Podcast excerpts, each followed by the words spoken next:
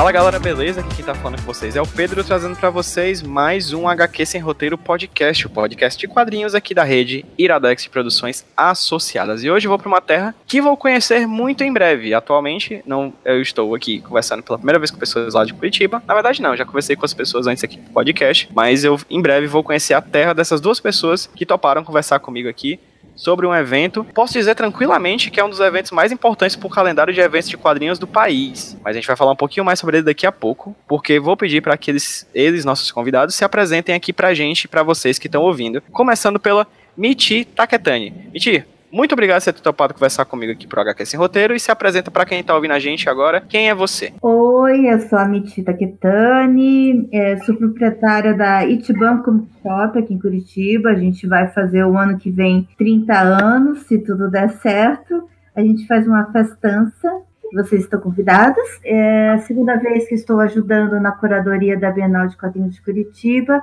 ao lado do Cérebro, eu chamo ele de Cérebro, é o Cérebro Érico Assis.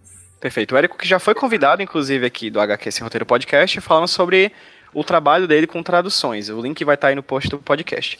E conversando agora também com o nosso outro convidado da noite, ou do dia ou da tarde, caso você esteja ouvindo de dia ou de tarde, o Fabrício. Oi, Fabrício, tudo bem? Olá, tudo bom? Fabrício Andriani, é, coordeno a a Bienal de Quadrinhos desde 2011, na data da sua criação, é, junto com, a gente criou esse evento lá em 2011.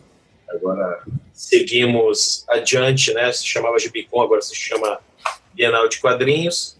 Também sou professor de artes em algumas escolas aqui de Curitiba, é, radialista de programa de música italiana e outras coisinhas mais aí que a gente faz, artista plástico, etc.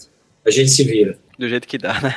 Que ótimo. E aí, no caso, a gente vai falar um pouquinho sobre, é, nesse papo aqui, sobre a Bienal de Quadrinhos de Curitiba, que acontece, que vai acontecer entre os dias 6 e 9 de setembro lá em Curitiba, né? Essa, essa é mais um papo desses que a gente volt, é, começou a ter esse, nesse ano de 2018 aqui no HQ Sem Roteiro, com pessoas que produzem eventos no Brasil. A gente já falou com o Afonso, lá do, do, do FIC, do Festival Internacional de Quadrinhos. A gente falou com a Amanda, a Débora e a Jéssica Gabriele do Desenquadradas daqui, aqui em Fortaleza. E agora a gente fechando uma trinca, conversando com a Miti e o Fabrício sobre, sobre a Bienal de Quadrinhos de Curitiba. É uma honra imensa ter falar com eles, porque é sempre bacana porque a gente fala sobre pontos diferentes do Brasil. Evento é uma coisa extremamente corporal, pessoas vão para lá e a gente fala de, com pessoas de diferentes sotaques e diferentes especificidades de cada região e de cada formato de evento, e é sobre isso que a gente vai falar particularmente agora.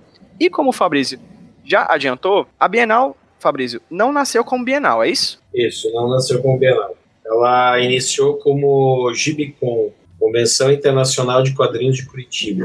E daí, em 2016, a gente optou por uma mudança de nome, devido a alguma, alguns problemas de registro mesmo. E, e, e, resolvemos, optamos por esse nome, Bienal de Quadrinhos de Curitiba, também um pouco em memória da Bienal de Quadrinhos que já acontecia na década de 90, e também porque é um nome bem, bem bacana, assim, também é bom para eventuais captações de editais, etc. Então, é, estamos agora com esse nome, a Miti participou desse processo todo, né, ela também pode falar a respeito. É, ele também pegou um caráter muito mais é, de bienal mesmo, porque a gente começou a, a, interagir com outras vertentes artísticas, colocando um quadrinho num patamar de arte ao qual eu acho que ele super pertence. Né? Então, a gente não, não foge do pop, mas a gente coloca uma coisa mais cult. Eu acho que o, o nome Bienal de Quadrinhos encaixou perfeitamente com a proposta que a gente tem de evento. Perfeito. Ainda falando sobre a Gibicon, é, Fabrício, e principalmente com um, uma pequena informação que você deu agora no nosso papo, que essa Bienal de Quadrinhos de Curitiba, ela, de certa forma, como você falou, é meio que uma homenagem a um outro evento anterior, que era a Bienal de Quadrinhos, né? Sim. No caso, no caso a Bienal de Curitiba, você que teve desde... Mas é bem, é bem pouco, tá? Assim, Sim, claro, pensou, claro. Porque esse evento já existiu e ele foi muito forte, foi marcante na história do país. Pois é, e era isso que eu queria te perguntar. Vocês que tem pouco a ver com essa Bienal de Quadrinhos anteriormente, mas fala um pouquinho sobre como é que foi, você esteve desde o começo, é um dos idealizadores da Gibicon. Fala um pouquinho sobre o porquê do interesse de falar de quadrinhos numa cidade como Curitiba, à época na criação desse evento? Olha, é, assim, quando nasceu o evento, havia também uma, uma, um interesse em homenagear a Gibiteca de Curitiba, que é considerada uma das mais antigas, a mais antiga do Brasil, com certeza, provavelmente a mais antiga da, da América Latina. Se, se, reza a lenda que é uma das mais antigas do mundo, mas, assim, a gente também não quer exagerar. Uh, e daí, em, em, concomitância com essa data, que seriam os 35 anos da Gibiteca, a Fundação de uh, Cultural de Curitiba resolveu fazer alguma coisa para movimentar, digamos assim, o cenário local e entrou em contato comigo, com o José Guiar, para a gente começar a bolar alguma coisa a respeito. Os dois já tínhamos interesse em estar tá fazendo alguma coisa, é, um, um, evento de quadrinhos na cidade. É, a ideia, inclusive, meio que nasceu em, no FIC de 2009. Foi a primeira, a primeira vez que eu fui ao FIC, né? E achei bem legal, então achei, pô, seria legal ter um evento desses em Curitiba. Daí, em 2010 para 2011, houve essa, essa chamado da, da Fundação Cultural.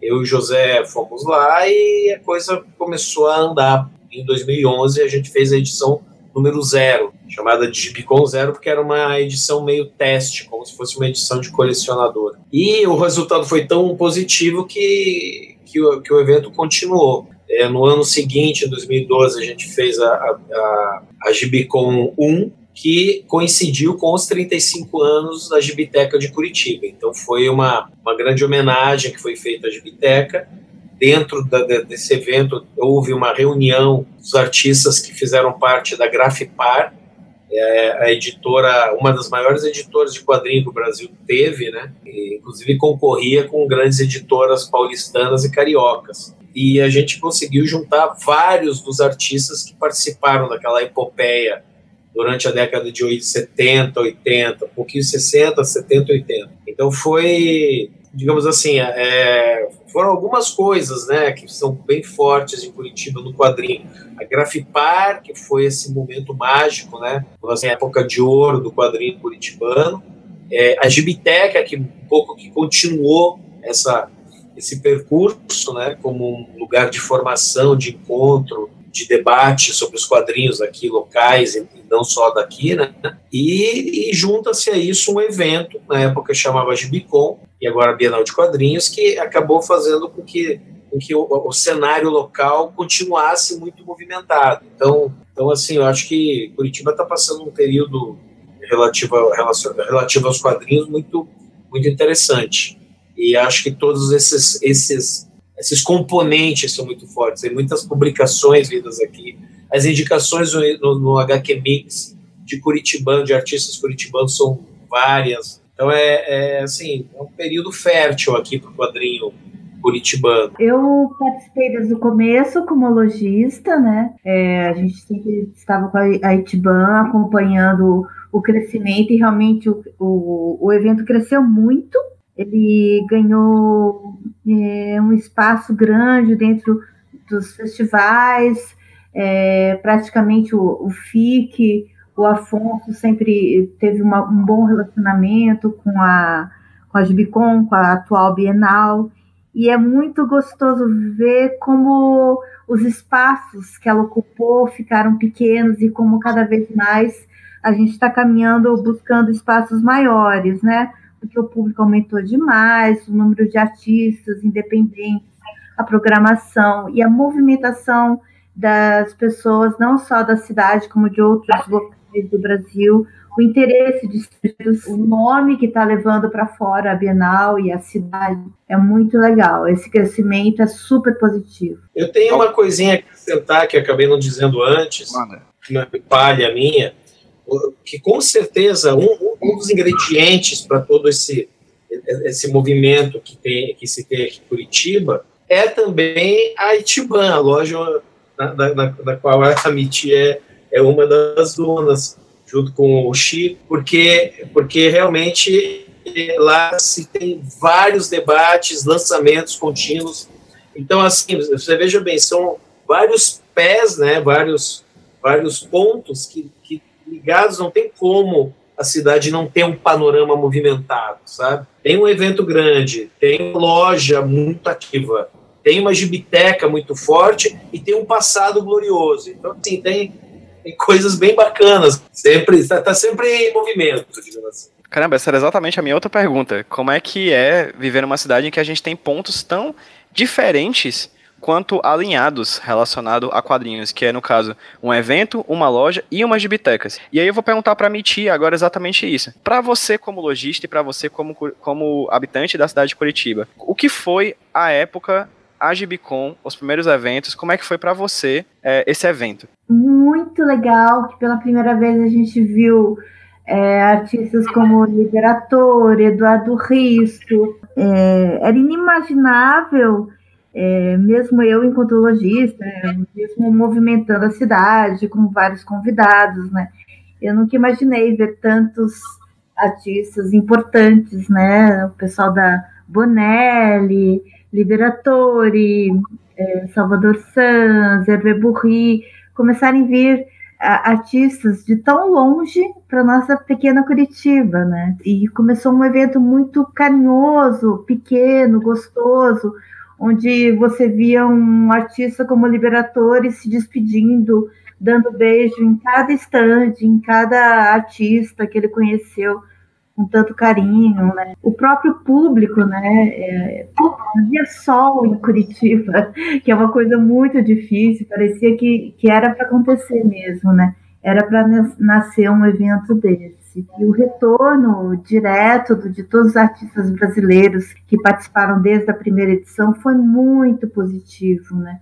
Foi muito positivo, a cidade sempre aguarda, sempre espera, e a gente tem aquele feedback direto no balcão, no balcão da loja, das pessoas sorrindo, felizes, mostrando seus autógrafos, né? É que nem ver um show de rock, né? É, realmente o evento fez com que a cidade entrasse ainda mais no mapa dos quadrinhos brasileiros com esse evento. E, e tudo cresceu, inclusive a própria Gibiteca, ela, ela mesma cresceu depois do evento. Então, é, assim, foi, foi mágico. É, tivemos momentos históricos, antológicos aqui no evento. Que, inclusive, eu acho que a gente deveria contar uma história já, assim, no, próprio, no nosso site mesmo, porque realmente aconteceram coisas mágicas, encontros, assim, memoráveis. E que são momentos únicos, né, que, que devem ser sempre relembrados, porque já fazem parte da história. Essa era uma das perguntas que eu ia deixar mais para o final, mas já que você já pontuou isso, e o HQ sem roteiro não tem roteiro mesmo, vamos para ela. É, você consegue pontuar alguma dessas histórias que você considera memoráveis sobre o tempo de Gibicon e atualmente o tempo de Bienal? Olha, eu vou, eu vou te falar uma que foi, foi histórica para mim, foi uma homenagem que a gente fez ao Bonelli, em parceria com a editora. É, o tradutor da Bonelli para o Brasil, ele mora em Curitiba, se chama Júlio Schneider. E ele fazia esse ponte da, da, gente com a editora lá na Itália. Lamentavelmente, né, a gente fez uma parceria em 2011, eram alguns artistas, que foi o Fábio Tivitelli e o Filippucci. E no ano seguinte, quando a gente fez o evento, que a gente queria estar trazendo o próprio Sérgio Bonelli, ele faleceu. E daí a editora, vendo o nosso interesse, etc., se mobilizou e alguns artistas, né, mandaram o, o, o, de novo, do, do Tex, veio Roberto Dizo, histórico desenhista do No, e o editor-chefe do Zagor, Moreno Buratini. E esses três caras vieram aqui falar sobre o Sérgio Bonelli, eles mandaram uma exposição de todos os artistas que faziam parte da casa, homenageando com uma arte o Sérgio, né? É, e tudo isso aconteceu aqui, a gente, a gente viveu tudo isso aqui, né? E, então foi para mim foi um dos momentos mágicos. Um encontro em, em especial dessa mesma edição veio o Liberador, que foi o convidado que a gente conseguiu por último, tipo a cerejinha do bolo.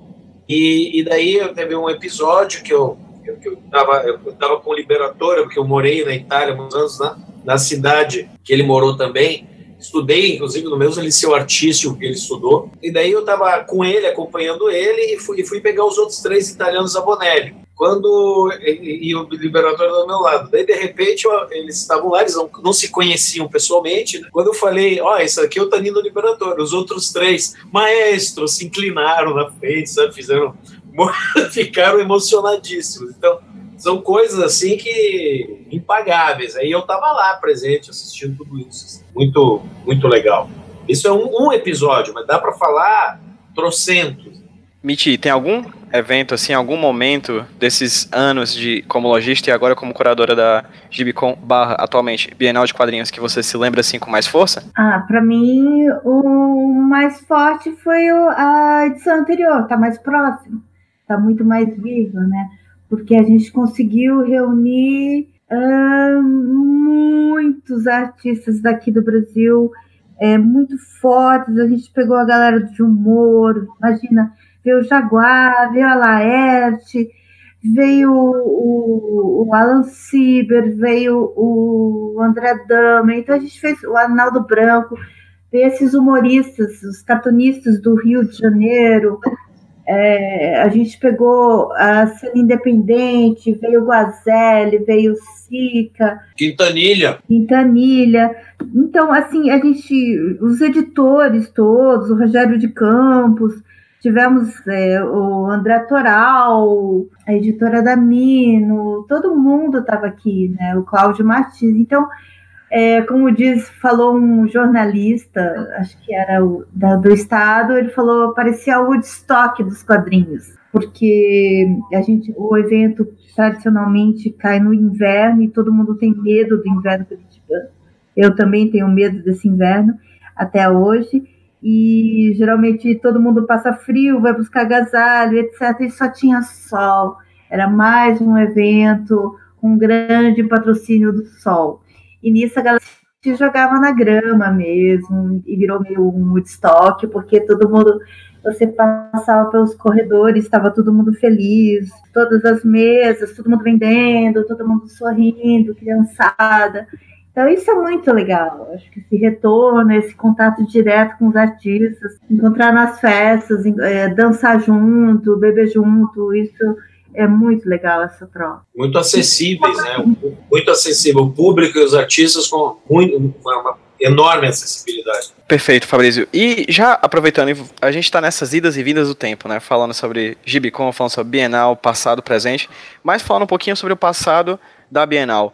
Fabrício, quando vocês pensaram em fazer a Gibicon, vocês pensaram no diferencial? Existe algo de diferencial na, na antiga Gibicon e na, a, na atual Bienal que se diferencia de outros eventos do gênero? Olha, é, por ser organizado por cabeças diferentes, né? cabeças pensantes diferentes, da do FIC ou uma Comic Con Experience, apesar que na época a Comic Con Experience não existia mas, assim, ela é realmente diferente, né? Já por, por, por esse motivo inicialmente. Mas eu acho que a, a vontade de ser um, um, evento bem único mesmo, ele adquiriu, ela adquiriu quando se tornou Bienal de Quadrinhos. Já houve essa deixa em 2014, na última edição, com o nome de Bicom. Já houveram algumas grandes diferenças, grandes mudanças, mas na última edição, que nem falou a própria Miti, foi foi onde eu acho que teve a grande virada mesmo. Não só com o nome, mas em, em relação à programação, novas é, ações que aconteceram dentro do evento, né? A gente inaugurou o, o, o Duelo HQ, começou aqui, como o Gibicô, mas começou aqui, amadureceu muito depois com o Bienal. É, tivemos o Palco Ocupa, que também é uma coisa totalmente nossa, que é da Bienal de Quadrinhos, muito forte, eu acho muito interessante onde os, os mesistas podem é, ocupar um palco e fazer performances de qualquer tipo, é, discotecagem, se tiverem uma banda de, de música, podem tocar, podem fazer um stand-up cômico, o que for, né? Então é um jeito de, de do, do feirante, do mesista, é, do nosso expositor participar de uma maneira muito mais ativa do evento. E não só ficar vendendo os quadrinhos, que tudo bem, é o, é o principal objetivo. Obviamente, essa galera tem que vender o seu material, tem que divulgar. Mas e, e, também não deixa de ser uma forma de divulgação você ter um palco à disposição. Né? E as nossas exposições, que estão sempre mais amadurecidas, com uma curadoria muito mais intensa, muito mais diversa, né? muito mais ousada, eu diria também. Então, é assim, o, o evento tem, assumiu outras características, outras nuances né, o fato de, de curadorias diferenciadas que mudam de edição para edição também. Assim, é, é, o evento realmente ele adquiriu características muito próprias e que eu acho que, fazem, fazem jus, inclusive, esse nome, né? Bienal de Quadrinhos, algo bem artístico, bem, bem diferente, assim, bem, bem único. Eu acho, assim, que uma das coisas que, que, que ficaram fortes, me marcaram desde a última edição, é, são os curadores pensarem, terem sincronia com um tema, escolher um tema, e no caso da, da edição passada, foi uma sincronia total com a realidade do Brasil, do que acontecia no mundo, em questão de manifestações, de, de da realidade brasileira, né, tudo que estava acontecendo, a gente tentou levar para os debates, né, e como quadrinhos, próprias, a própria linguagem dos quadrinhos tem acompanhado isso, né, como a realidade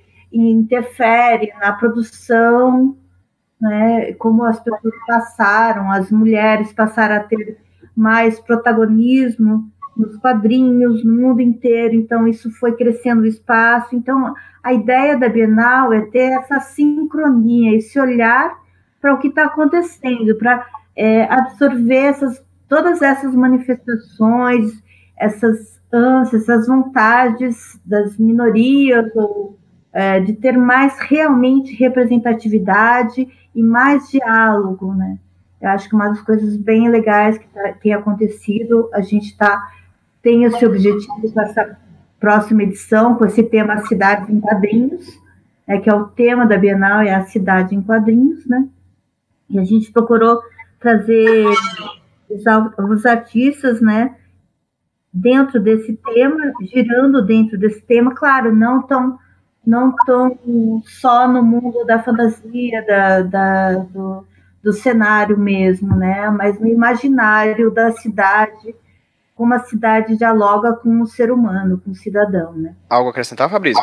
Não, então, eu concordo com aquilo que a Mitty falou, de a gente ter um tema guia, né, nos, nos, nossos eventos, que traz uma união formal, assim, também de conteúdos, né, que são abordados, é, apesar de ter vários, vários pontos de vista, né, de, depende dos curadores, né, então, nessa edição, por exemplo, são a Ti e o Érico.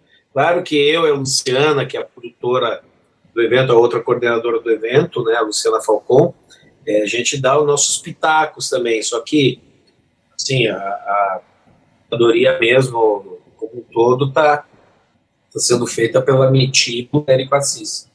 E eles têm cabeças diferentes e pontos de vista diferentes. Às vezes as coisas convergem, outras vezes elas são diferentes e acabam dando uma, uma, uma nuances bacanas, né? E, e, também a gente aceita muito ideias de vindas de fora, né? Algum editor pode dar alguma ideia de algum convidado, ou algum outro convidado, né, fala de, de fulano, assim, e isso sempre acontece. Então isso faz com que o evento fique sempre mais mais, mais plural, né, mais, mais diversificado. É, eu acho que é isso. Acho que, claro, é, eu não nasci curadora, eu não sei não sei como faz isso, a gente faz porque a gente ama, né? Porque a gente está no meio, mas tudo é um aprendizado, né? E acho que a principal, a principal qualidade que eu busco é, é olhar, né? Olhar bem, escutar bem o que está acontecendo no mercado e tentar, claro, a gente tem as nossas limitações físicas, assim, de estrutura, né? De grana, então tudo isso é, é um pouco é, complicado. físicas financeiras. É, financeiros, é isso aí. Também no, é, o curador tem que ter o pé no chão, né? Os produtores estão ali para dar as coordenadas, as diretrizes, e a gente tenta é, fazer o melhor possível. Né? A gente tem, como diz o Érico, a gente sofre um pouquinho, porque a gente, lógico, que a gente quer, quer cobrir esse Brasil imenso, maravilhoso, e quem me dera conhecer tudo que está acontecendo no norte, no sul, né? Como não depender só do, do, do é, algoritmo do Facebook, das redes sociais, né? Então, é muito perigoso isso, né? E nada como estar em outras cidades, é, conversar com essas pessoas, ter, porque é, é muito. É, é, basicamente, eu estou recebendo informações de acordo com o meu perfil, né? E essa é, não dá para confiar só em redes sociais, em internet.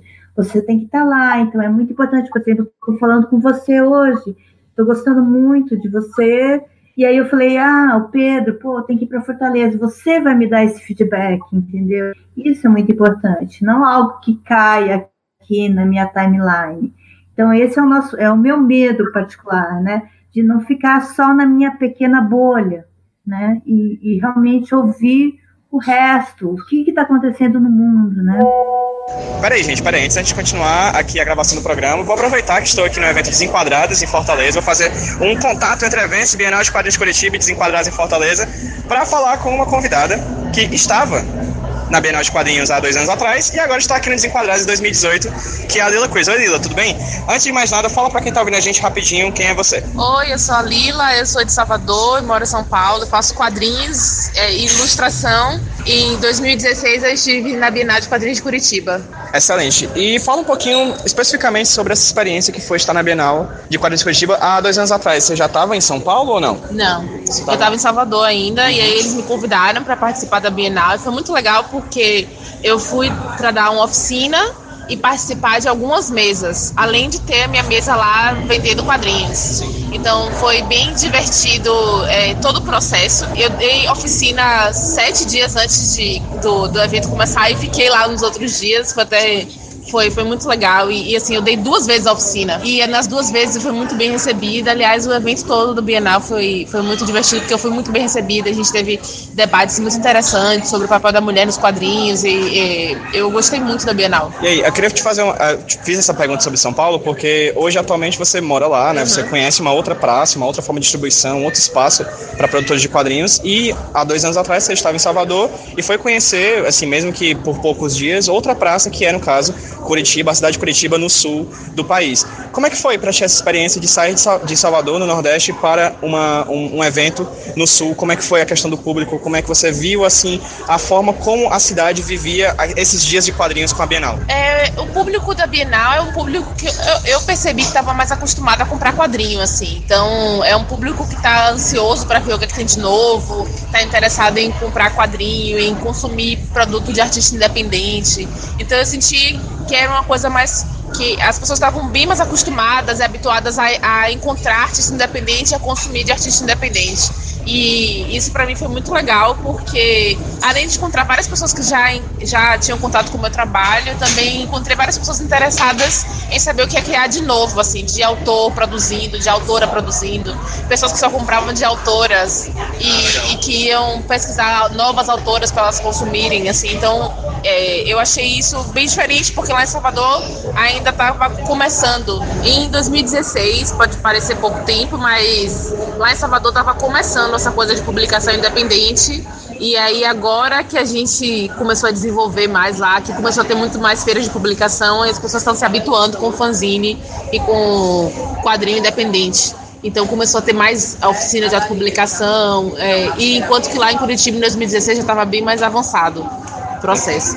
Perfeito. Lira, muito obrigado. É, já fica aqui o convite para você participar de um HQ Sem Roteiro em breve, falando um pouquinho sobre a tua produção, aí no caso claro. só sobre você. Em breve a gente vai conversar. E, gente, para vocês que estão ouvindo o programa, vamos continuar aí ouvindo o Amiti e o Fabrício. Okay. Deixa eu aproveitar então, Fabrício, para te perguntar, já que você, você, é curador, você é um coordenador do evento desde épocas de Bitcoin e, e falando especificamente agora sobre os últimos anos da Bienal. É, como é que você vê a cidade de Curitiba, o impacto para a cidade de Curitiba a Bienal ser um evento gratuito? Não, acho que é, é importantíssimo, porque é um, um, é um jeito de a gente ampliar a plateia, né, ter novos públicos, para quem não tem a chance de entrar em contato com esse universo, eu acho que é fundamental.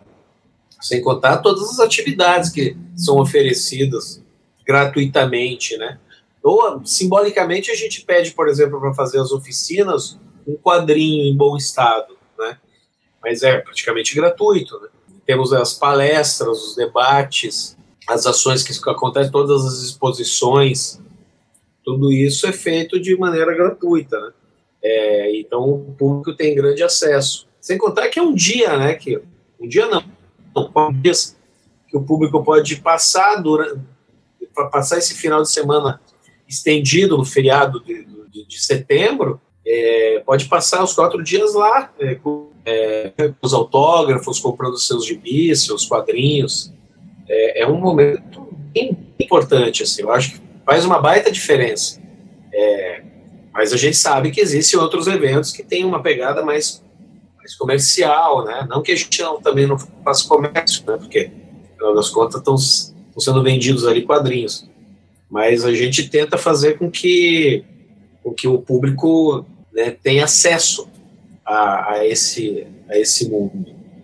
Eu acho que tem, temos conseguido isso, graças ao fato de o evento ser justamente gratuito. Miti, você tem algo a acrescentar? Ainda mais sendo tanto lojista como curadora do evento recentemente? Eu acho perfeito. Eu, para mim, se a Bienal é, virar paga, eu me demito. é um ideal bem bacana, é um retorno para a sociedade que a gente precisa dar mesmo. Né? Cobrir os, os buracos que um governo não, não, não, não dá para o povo de educar, de informar, é uma forma também é, de aprendizado, de, de, de estímulo à leitura a criatividade, as artes em geral. E se a gente consegue atingir é, um pouco mais de pessoas, de crianças, etc., é muito legal. E gratuito é um bom caminho. Ser gratuito é esse caminho.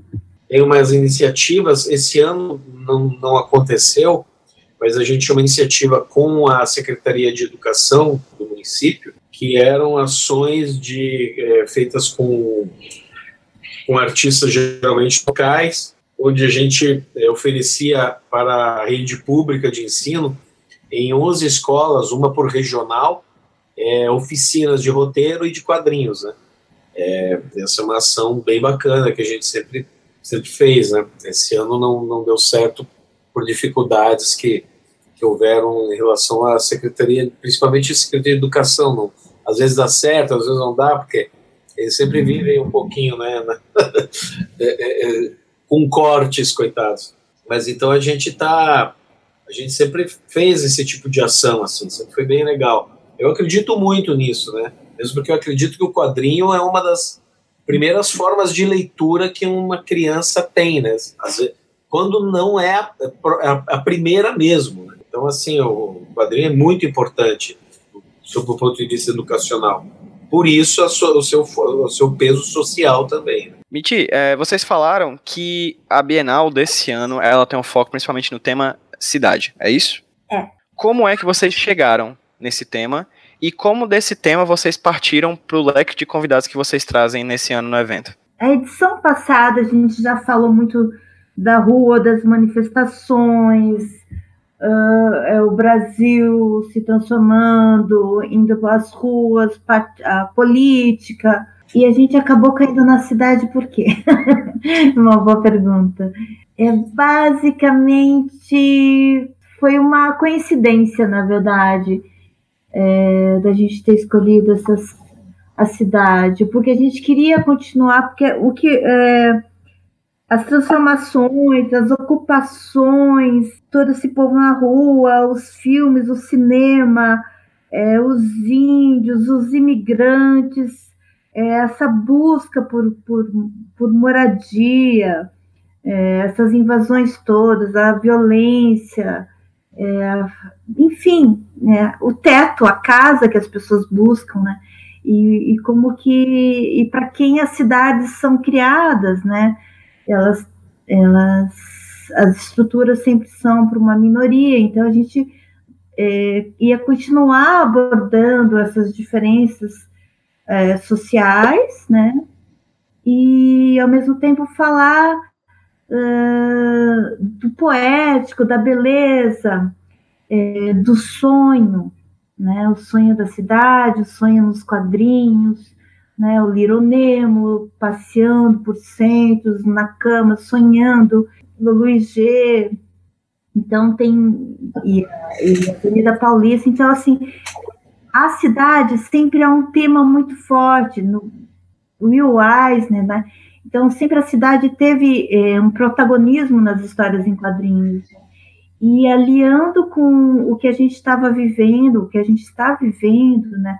Vendo, vendo estruturas caindo, é, é, as ocupações, pessoas na rua, é, elefantes brancos, né? Toda essa arquitetura vazia servindo para quem? Esses muros dificultando a interação do cidadão, a violência que gera tantos muros, poucas pontes, enfim, é uma, na verdade é uma, putz, é um, uma bola gigante que, que levou a gente a cair na cidade. Na verdade, a cidade, a palavra cidade simplifica tudo que está acontecendo, como a gente vive, todos os problemas é, de, da população é, que foge de guerra, dos imigrantes, enfim, Acho que é isso. É muita coisa, na verdade. E a gente chegou numa frase simples, a cidade em quadrinhos, porque acho que os quadrinhos, não só no Brasil, mas, mas é, internacionalmente, sempre são abordados. Né? As guerras, o jornalismo em quadrinhos está muito forte. E a gente achou que, que abordando esse tema, a gente conseguiria partir não só da revolta, como partir da realidade, falar da realidade, falar dos nossos sonhos, né? Acho que tem tudo isso, o tema. A, a cidade acaba sendo uma síntese, né? As cidades acabam sendo uma síntese daquilo que acontece no mundo. Elas são a, às vezes o gargalo né, de tudo isso, né? Me faz pensar na Neo Tóquio do Akira, que é, que é uma cidade que está além do amadurecimento, né, quase beirando a podridão. Então, assim, as cidades muito o, o, o, câncer de pele, né, a doença superficial que, que, que, acaba escondendo outras coisas mais profundas. Aquilo que a Miti falou é o que está acontecendo, né, as nossas cidades muitas cidades brasileiras passando por esse tipo de problemas, principalmente as maiores, né, as metrópoles. Então, acho que é isso aí mesmo. A cidade é um, é um tema riquíssimo para um evento, não só de quadrinhos, qualquer tipo de evento que envolva algo cultural, cidade é sempre um tema muito forte. Perfeito. E Mitty, é, como é que o tema cidade acabou fazendo com que vocês guiassem a curadoria de vocês para os convidados que vocês vão trazer nesse evento. Ah, tem alguns que são muito óbvios, né? Falar do Luiz G é bem óbvio em função da, da formação dele como arquiteto, com a Avenida Paulista, com as exposições que ele já fez e toda a riqueza do traço, da história da cidade, tubarões voadores, e todo esse lance urbano. Aliás, eu tive, é, eu vi muitos paulistas, São Paulo, Porto Alegre, muito forte, né? É, com o lance urbano, com a relação urbana, a relação com a cidade. E, e, é muito engraçado como eu fiquei buscando, eu falei, meu Deus, no Rio de Janeiro, quem usa o Rio de Janeiro como tema, descreve? Claro, Quintanilha, Quintanilha é, fala bem do que está acontecendo em Niterói, assim, na última vez do Salvador como cenário, né? Usa o subúrbio. É, por que não? É, Marcelo de Salete, é, as cidades, as cidades antigas, século XVIII, é, os escravos, é, todos os quilombos, a resistência, isso faz parte. Né? É um exemplo de construção de, de, de sociedade, de resistência e de força. Aí eu tenho o Fábio Zimbres, que fez um, uma exposição Cidade Fantasma, né, maravilhosa, e, e, com pessoas invisíveis, fantasmas, né, cidade que não dialoga com nada. Ao mesmo tempo, é, ele, ele cria com uma velocidade imensa ele constrói muito rapidamente os cenários, ele, ele tem umas performances maravilhosas, né? Ele está trazendo agora o Música para Antropomorfos, tem o, o Rafael Sica, é muito óbvio também, tem as fachadas que ele lançou pela Lote 42, onde ele sai imaginando as pessoas que vivem é, atrás dessas paredes, dessas portas, dessas fachadas de, como chama é, a cidade dele, é, que é Pelotas. Então é muito bonito viajar e a delicadeza com que eles tratam o ser humano, às vezes tão brutalizado pela vida dura e ao mesmo tempo com tanta sensibilidade eles trazem para a gente, né? O Gidalt falando de, do Pará, né, das ruas, do mercado, trazendo cores, cheiros, também a violência, parece que está sempre aliada à violência urbana, ao urbano, a distâncias sociais, né? A Juliana Russo, que eu me apaixonei pelo trabalho dela, um livro que ela desenha São Paulo, né? E tem acompanhado ela assim, de longe pelas redes sociais e como ela tem olhado para o ser humano, mas isso é um olhar de quem caminha, né? E caminhar é muito importante para você descrever sua cidade, conhecer as pessoas, o olhar, né? E o, o próprio Guazelli é um caminhador. o Érico até brincou, parece que ele nasceu com papel e lápis na mão, né? Porque ele não para de desenhar nunca.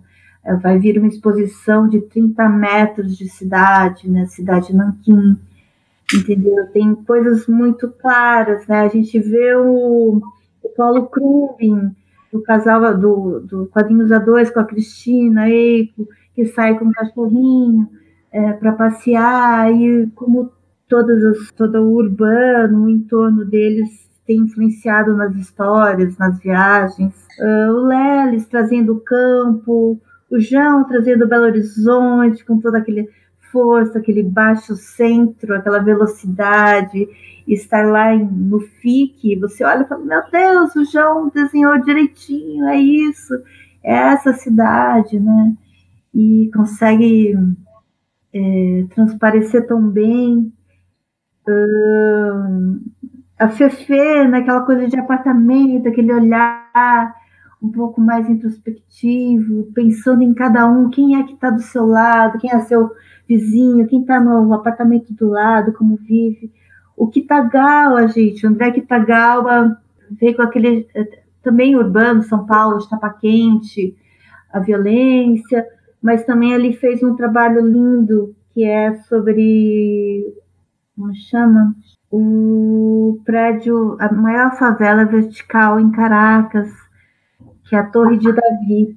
Então ele fez um trabalho, ele fez a história em quadrinhos em cima do que aconteceu, a ocupação desse, desse elefante branco, né? Também um prédio que foi erguido é, querendo ser se representar todo o poder e o dinheiro e tudo que pode ser construído, né? E ao mesmo tempo foi abandonado e ocupado e depois desocupado, que, que calhou com, a, com o incêndio que teve em São Paulo, do prédio lá, lá no centro. São várias associações livres e, e talvez muita coincidência, né?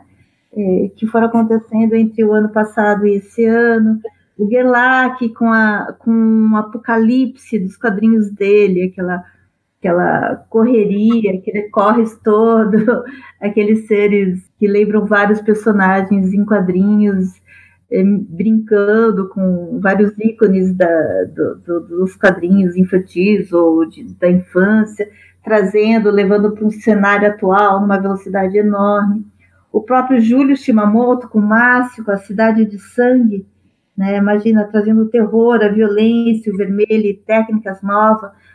O Júlio Shimamoto, que não, não para de pensar em novas técnicas, ele está com 80 anos, quase 80 anos de idade, e ainda assim tem aquela fome, aquela insistência, aquele é, aquela vontade de sempre estar tá buscando uma, um novo jeito de contar as histórias. Isso é muito estimulante, né? E o jornalismo em quadrinhos, também tá, tem que ter a escuta, né? A escuta da sociedade. Uh, a Lully, que fez aquela coisa delicada, como a Ana Keller, que fala da mulher, a situação da mulher na década de 20, duas protagonistas né, femininas, cada uma na sua, na sua luta cotidiana, uma mais silenciosa, outra mais guerreira, enfim, né, com toda aquela arquitetura, aquele olhar delicado da vestimenta, como as pessoas, como as mulheres se vestiam, como eram as ruas, como era a calçada, coisas com um olhar mais próximo, né? Quem mais? Ai, é tanta gente, né? Aí a galera daqui de Curitiba, né? Guilherme Caldas, que é um cara é, que lançou Candyland, uma, uma, uma cidade imaginária dele, árida, desértica, com personagens estranhos, solitários, nonsenses, uma menina que congelou a vista, a última a única coisa que ela vê foi a última cena que ela se lembra da vida dela, né? E é um cara que é está sempre ligado à locomoção sobre duas rodas, como ir e vir pela cidade, como mapear a cidade. É, é um cara importante nessa Bienal, porque ele realmente é um outro olhar, andar de bicicleta pela cidade, ele tem um outro envolvimento, né? Com tudo isso. Então a gente está trazendo desde o de Angola Janga, de Cumbi, a história do Brasil, resgatar essa história que, que ainda tem que ser contada, que precisa ser estudada, aprendida, né, para chegar até as coisas mais piradas e futurísticas que podem acontecer nas histórias em quadrinhos, nos heróis, enfim. É, é muita coisa mesmo. Né? Fabrício, tem algo a acrescentar? E precisa? Acho que não, né? Gente, voltando aqui rapidinho para uma outra inserção de fora do programa, novamente do evento Desenquadrados aqui em Fortaleza, no dia 18 de agosto, uma tarde de sábado aqui ensolarado em Fortaleza, para falar com um dos, um dos convidados, não, na verdade, um cara que veio aqui ver, prestigiar a amiga, não é isso? A Luísa, é, fala um pouquinho pra quem tá ouvindo a gente, Aurelia, quem é você? Eu sou Aureliano, sou de Natal e eu faço quadrinhos autobiográficos é, pelados na página Oi Aure. Mas pelado fazendo ou pelado dentro do quadrinho? Aí fica a seu critério, né? Tem momentos que eu posso estar fazendo pelado, mas prefiro deixar pra imaginação as pessoas completarem essa informação. Perfeito, então. Então, o Aureliano, gente, é um dos convidados do evento Bienal de Quadrinhos de Curitiba, que vai acontecer entre os dias 6 e 9 de setembro lá em Curitiba, né? Já tá no nome. Então, eu queria uma, assim, alguma. Eu queria falar com o Aurélio, na verdade, sobre como é que foi é, ser chamado pro evento e como é que é a expectativa dele pro evento e se ele já foi para algum evento, enfim, como é que é a experiência dele junto à Bienal de Quadrinhos de Curitiba. Nossa, eu, eu, fiquei muito, muito feliz que me chamaram, porque na verdade eu não, não tinha condições de ir se dependesse do meu dinheiro, porque eu não teria o dinheiro para ir e tal. E aí, desde a, do que a gente tá conversando, a, eu e a organização, e aí eles disseram, ah, você podia se inscrever para uma mesa. Eu falei, galera, não vai rolar, não vai rolar, porque são muitos eventos esse ano, CCXP, FIC e tudo mais. E aí acabou que entramos num acordo que eles me convidaram e estou muito feliz. Eu estou muito empolgado para ver como é que vai ser a recepção do público, é, torcendo que não sofra muito preconceito por ser nordestino, porque às vezes a gente escuta algumas histórias de pessoas do sul e tudo mais. E, enfim, mas eu estou contando que vai ser uma bolha. Muito legal o evento. Excelente. E no caso, o tema dessa, desse evento do, da Bienal de Quadrinhos Curitiba esse ano é sobre é, cidade.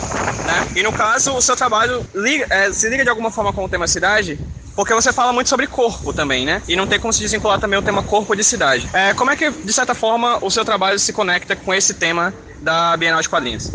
É, eu acho que o lugar que a gente habita, o lugar que a gente ocupa, ele interfere diretamente no trabalho que a gente produz, entendeu? Então, existe muito de Natal em mim, pelo fato de eu, de eu ser uma pessoa que está produzindo conteúdo, que está produzindo quadrinhos, que, que mora lá. E essa questão de, de até as próprias inserções de, de estar num ambiente diferente, que seja mais amplo, a amplidão que Natal me propicia, nesse sentido, ela é inserida nos quadrinhos. Eu acredito que a sensação que eu tenho em outras cidades, cidades grandes, como aqui Fortaleza, ou por exemplo São Paulo, é muito de algum fechamento, porque eu vejo muitos prédios, eu vejo uma cidade onde tem muitos carros e muita coisa assim, e isso me, me, me inspira um fechamento muito muito grande que em Natal ele se dissipa com uma amplidão. E a questão que a gente vai abordar na, nos bate-papos lá na, na Bienal de Quadrinhos comigo é que o corpo é uma cidade também, entendeu? Acho que esse foi um jeito deles me incluírem na programação sem parecer uma coisa muito louca. Mas sim, de, de, de trabalhar esse corpo como uma cartografia, né? Um lugar geográfico que a gente habita também. A gente habita no nosso corpo. Perfeito, então, Aure, muito obrigado. Você pode conversar comigo aqui rapidinho para essa inserção aqui no programa sobre a Bienal. Espero que a Bienal seja muito boa para você. Esse programa aqui, esse podcast vai ao ar na semana em que a Bienal tá chegando, então você deve estar tá aí no futuro. Você, Aure do futuro, você deve estar tá se correndo aí para montar sua mala para poder ir pro evento. Então, muito obrigado de agora. E espero que em breve a gente converse. A gente já tá conversando aqui nos bastidores do Desenquadradas sobre, uma, sobre um papo com a gente, né? No caso, você e a Luísa, para falar um pouquinho sobre o seu trabalho mais especificamente. Então, muito obrigado. Queria agradecer também, Pedro, e todo o pessoal desse roteiro e dizer para todo mundo que vamos lá, vamos ler quadrinho, vamos fazer quadrinho e independente das coisas, é só a gente continuar fazendo o que a gente gosta que eventualmente alguma coisa vai dar certo. Excelente. Vamos voltar agora pro, pro podcast sobre a Bienal de Quadrinhos. É, só, mas só para pontuar, por exemplo, eu vou fazer aqui um apanhado rápido só com os nomes dos convidados nacionais e do convidado internacional que vocês estão também trazendo um convidado internacional. Confere? O convidado internacional é, é um convidado internacional brasileiro. O Trote? O Trote. Ele é brasileiro? Não, não é, mas assim, a ah, gente, tá. toda proximidade, para mim, Uruguai é a gente, é, a gente brinca, né? Ele é brasileiro. Sim, né? Bom, mais internacional acho que é o Quintanilha. É, talvez, talvez. Mas, fazendo uma, uma, lista rápida aqui dos convidados que estão aqui à disposição, gente, no site www.bienaldequadrinhos.com.br. O link vai estar no post desse podcast, caso você queira mais informações sobre convidados, sobre programação. O link vai estar aqui no post, assim como todas as redes sociais da Bienal de Quadrinhos de Curitiba, como já é de costume, vão estar aqui no post também desse podcast. Mas fazendo um apanhado rápido, só de nomes aqui em ordem alfabética que está no site. Tem o, o, o Trouxa, como, você, como a, como a Miti já falou, mas os nacionais você tem Alan, Le, Alan Ledo, Ana Luísa Keller, André Kitagawa, Augusto Paim, o Aureliano, que é daqui do Nordeste, aqui de Natal, né, aqui do Rio Grande do Norte.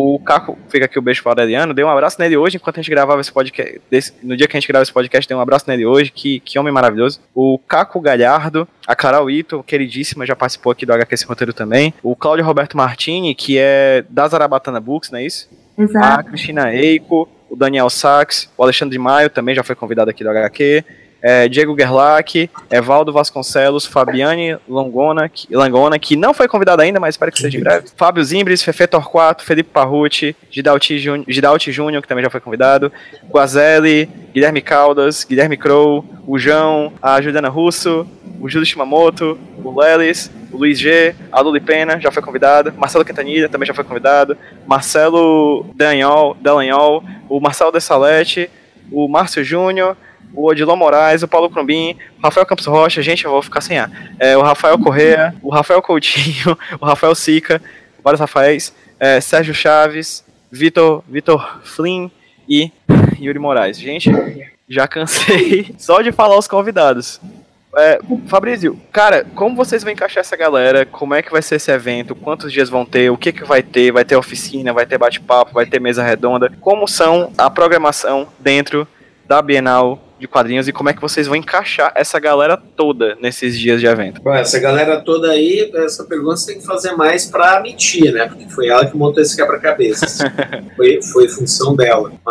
Ela e a Luciana, mas principalmente a mentir. Mas uh, os, aquilo que vai acontecer são as coisas que uh, já aconte, aconteciam em outros eventos, algumas pequenas alterações ou, ou novidades, mas a gente vai ter o, o é, oficinas, palestras, debates, palco ocupa, é, rodas de leitura, é, principalmente para o público infanto-juvenil. Também a gente vai ter o prêmio Cláudio Seto de Quadrinhos, que também é uma coisa que a gente vem fazendo desde a edição é, 3, né, 2014, foi a primeira vez. Esse ano a gente já, já, já anunciou que o o homenageado do evento vai ser o Kei Maguire, que é o fundador da Biblioteca de Curitiba, também ele arquiteto e fã de quadrinhos. Tem uma coleção, uma coleção de quadrinhos invejável, né? provavelmente uma das maiores de Curitiba. E é isso aí, exposições, depois tem as festas, tem o Duelo HQ que vai acontecer de novo, e um monte de outras coisas que, que a Meti pode continuar para ficar falando. então, uma coisa é, super importante realmente é o homenageado, né? Que é o Kei Maguire, que desde que ele se formou, que ele foi para Brasília, a primeira vez se apaixonou por Brasília, viu aquela um céu vermelho em contraste com as obras do Niemeyer brancas, e aí ele resolveu fazer arquitetura, e o mais bonito, uma das coisas mais bonitas que ele fala que arquitetura não dá para fazer sozinho, né? E o que ele foi fazer foi é, a arquitetura dele não está em obras, não está em elefantes brancos, não está em praças, ele está, ele expandiu o conhecimento dele dando aula, né? Então ele ficou muito tempo dando aula e, e é um grande professor urbanista, especializado em arquitetura brasileira, conhece muito bem a história da nossa arquitetura, a história da cidade, continua guerreiro, é, brigando com o poder público para que a, a, nossa memória não se perca, a nossa história não se perca e que a cidade não se perca. Ele é um, a gente ficou eu fiquei realmente assustada com o conhecimento dele, me senti menor ainda, ele ficou virou um gigante, um samurai, por tudo que ele sabe, o conhecimento dele, fala muitas línguas e a simplicidade, a simplicidade que ele vive, não tem nenhuma frescura, não se impõe de maneira alguma, né? É tudo com palavras, como um dia foi um o Rodrigues Cama na casa dele e falou: Nossa, para ter toda essa coleção você precisa, precisa ter muito dinheiro, né? Aí o que respondeu? Não, você só precisa de tempo. Foi muito bonito ele falar do tempo, né? Não é de dinheiro, é de tempo. E ele realmente vive numa vida, tem uma vida bem modesta, mas riquíssima pelo pelo que ele tem, pela, pela informação, conhecimento que ele tem e passa. Isso que é muito importante. Isso ele passa para todo mundo, para todos os alunos, para quem está é, ao redor dele em uma, uma sentada, vai comer uma pizza, você já fica encantada e apaixonada, né? Apaixonada pelo, pelo, pelo, que ele fala, pela informação, pelo conhecimento dele. E a gente tem pela primeira vez uma residência artística.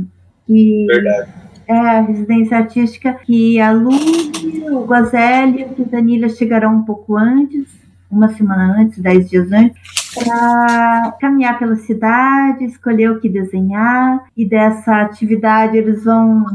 É, vai gerar uma exposição de todo esse processo, né?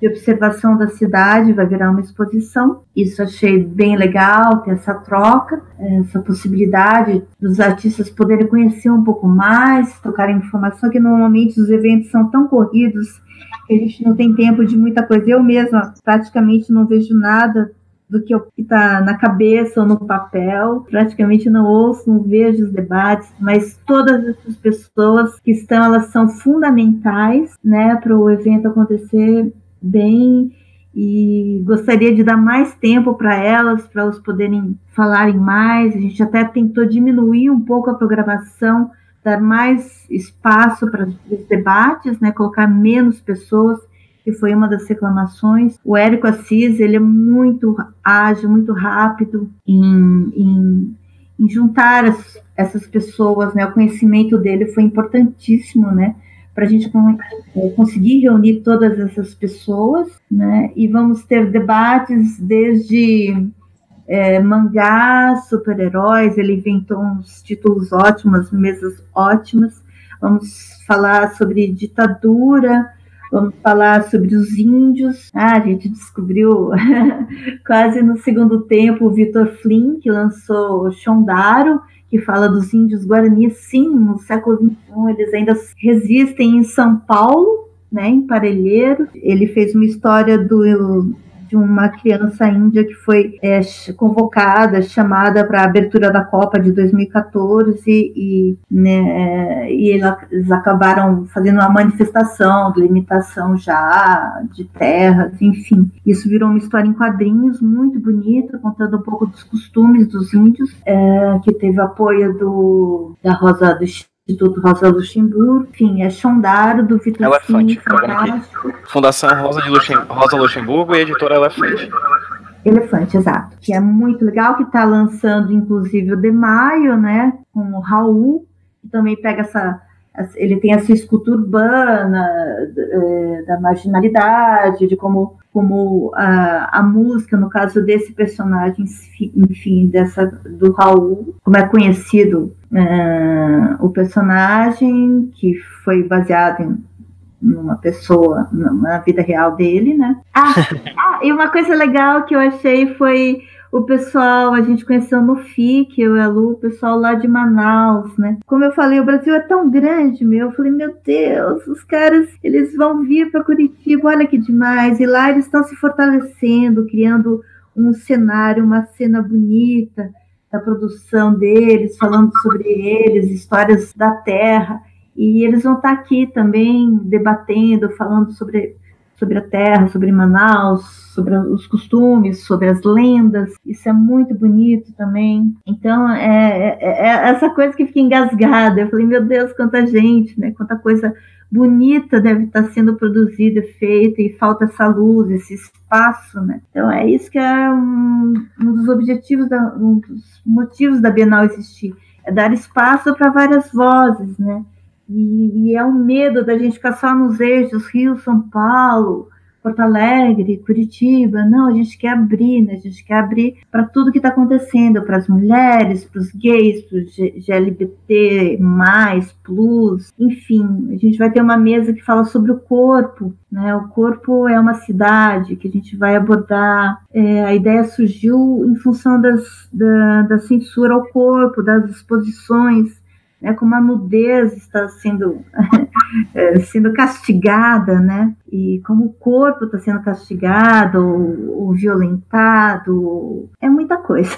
Basicamente, eu acho que que a gente vai conseguir ter bons debates, né? Espero. E o, e o palco ocupa, como disse o Fabrício, eu acho uma das coisas mais ricas é o palco ocupa, onde todos os, uh, os artistas que se inscreveram, né, para as mesas, mandaram propostas, né, de debates e eles vão ter uma voz também, um espaço 45 minutos para eles falarem, falarem sobre os temas que eles é, colocaram na, na, na inscrição e, e, vai ter coisas muito legais. Né? Propostas, vai ter até performance, coletivos de Santa Catarina, de outras cidades, né? É, mostrando seus trabalhos. Né? Então, tudo que a gente, enquanto curador, não é capaz, ou a gente não consegue realmente olhar para todos os lugares ao mesmo tempo, é, o palco ocupa serve para isso, né? Para essas pessoas ganharem voz e, e, tentarem atingir o maior número de pessoas possíveis e chamar atenção, né? A Aline Zuvi vai estar tá aqui. Falei, meu Deus, Aline Zuvi, importante nesse cenário que está surgindo, ela vai estar tá lá, vai ter o espaço dela. Carol Ito vai falar da cidade das mulheres, a cidade para as mulheres, né? Qual é a cidade? Como a gente pode caminhar por essas ruas, né? Com segurança, com respeito, enfim. O palco ocupa é isso. Ele completa, ele complementa o que os curadores falham. Ou não conseguem ah, envolver, né? É muita coisa para pensar, eu acho. Fabrício, vamos lá. Eu quero muito saber o que é que vai rolar na Bienal. Eu quero saber o que é que tá acontecendo. Eu que vou para o evento, ou eu mesmo que não vou, pois estou em outro estado, mas quero seguir o evento, saber o que está rolando enquanto ele está acontecendo. Onde eu consigo mais informações sobre a Bienal, a Bienal de Quadrinhos de Curitiba? Cara, eu acho que principalmente na, nas nossas redes sociais, né? É, no Facebook, Bienal de Quadrinhos de Curitiba, e no nosso site, bienaldequadrinhos.com.br. São os dois lugares onde você, o, o participante ou a pessoa que está interessada pode ter mais informações. Inclusive, a gente vai disponibilizar a programação em PDF é, em breve no, no, nosso, no nosso site. Então é bem importante ficar sempre de olho. Tudo aquilo que a gente faz no site, a gente anuncia na rede social. Então as duas coisas estão interligadas. Mas é esses dois lugares principalmente. Excelente. Então as redes sociais da Bienal de Quadrinhos a programação, o site, enfim, tudo que a gente. Tudo, todos os canais possíveis de você acessar o que vai rolar durante a Bienal de Quadrinhos vai estar no link do, desse podcast lá no, lá no site do iradex.net, onde a gente publica os nossos produtos como uma produção associada. Então, o post vai estar com todas as informações para quem quiser conhecer mais sobre a Bienal de Quadrinhos, quem quiser saber o que está rolando durante a Bienal de Quadrinhos e se informar horários e programação caso você vá para a Bienal de Quadrinhos lá de Curitiba. Eu não tenho como agradecer ao Fabrício e à Miti por terem topado conversar comigo aqui para o HQS Roteiro. Espero que vocês que estão ouvindo a gente tenham curtido. Espero, Fabrício, que você tenha curtido. Espero, Miti, que você também tenha curtido esse papo aqui. Foi muito legal, Pedro. Obrigada. Na verdade, um, uma boa forma da gente divulgar o evento é como canais como o seu, Pedro. Muito legal, gostei do bate-papo e espero que outros canais, outras mídias também se interessem e divulguem, né? É uma forma legal, é um, é um jeito legal da, das informações é, atingirem mais pessoas. Também achei bem legal, Pedro, parabéns pela, pela iniciativa, espero que vocês continuem firmes e fortes. E viver é, falando de quadrinhos, de quadrinhos é bem complicado nesse país, então continuem assim que a classe toda agradece. Eu que tenho que agradecer vocês, gente. E para vocês que estão ouvindo, muito obrigado por ter ouvido mais um HQS Roteiro Podcast. Se possível, vão na Bienal de Quadrinhos. É um evento que eu espero muito em breve conhecer. Assim, eu gosto muito desse, desse tipo de evento. Eu adorei o Festival Internacional de Quadrinhos. Foi um dos eventos que mudaram a minha vida. E tenho certeza que, com certeza, quando eu for para a Bienal, ele também vai, a minha vida também vai mudar consideravelmente, porque, enfim, basta ver a quantidade de convidados, a qualidade dos convidados, o tema e a forma como o tema é abordado durante a Bienal. Então, procurem saber mais sobre a Bienal, vão na Bienal, quem não puder ir, conheçam mais a Bienal e se planeja, porque daqui a pouco a gente vai estar tá todo mundo por lá, vamos todo mundo curtir a Bienal também. É isso, gente. Muito obrigado pela audiência. Muito obrigado, Fabrício. Muito obrigado, Miti. E vamos dar um tchauzinho para quem tá ouvindo a gente no 3, 2, 1. Tchau, gente! Tchau!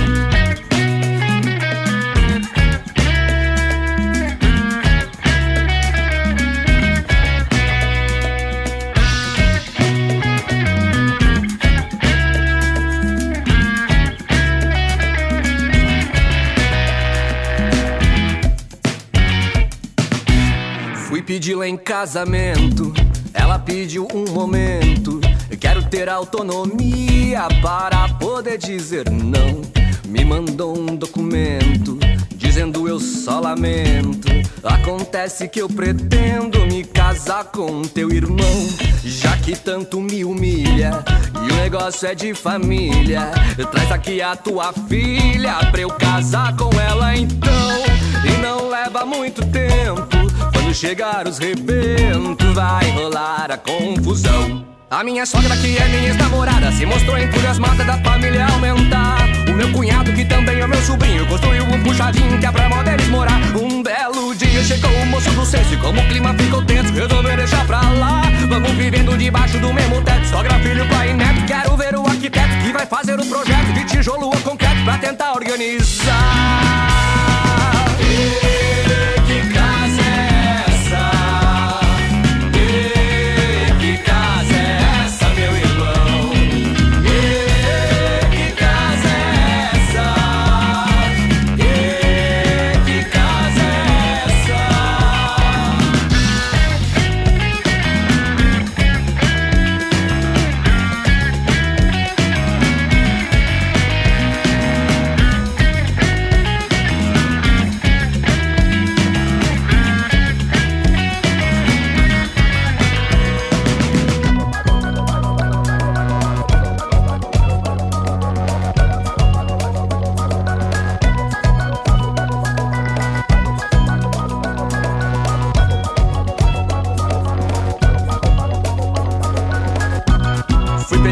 Casamento. Ela pediu um momento. Quero ter autonomia para poder dizer não. Me mandou um documento dizendo eu só lamento. Acontece que eu pretendo me casar com teu irmão, já que tanto me humilha. E o negócio é de família. Traz aqui a tua filha pra eu casar com ela então. E não leva muito tempo chegar os rebentos, vai rolar a confusão. A minha sogra, que é minha namorada, se mostrou entusiasmada da família aumentar. O meu cunhado, que também é meu sobrinho, construiu um puxadinho que é pra moda eles morar. Um belo dia chegou o moço do senso, como o clima ficou tenso, resolveu deixar pra lá. Vamos vivendo debaixo do mesmo teto, sogra, filho, pai e neto. Quero ver o arquiteto que vai fazer o projeto de tijolo ou concreto pra tentar organizar.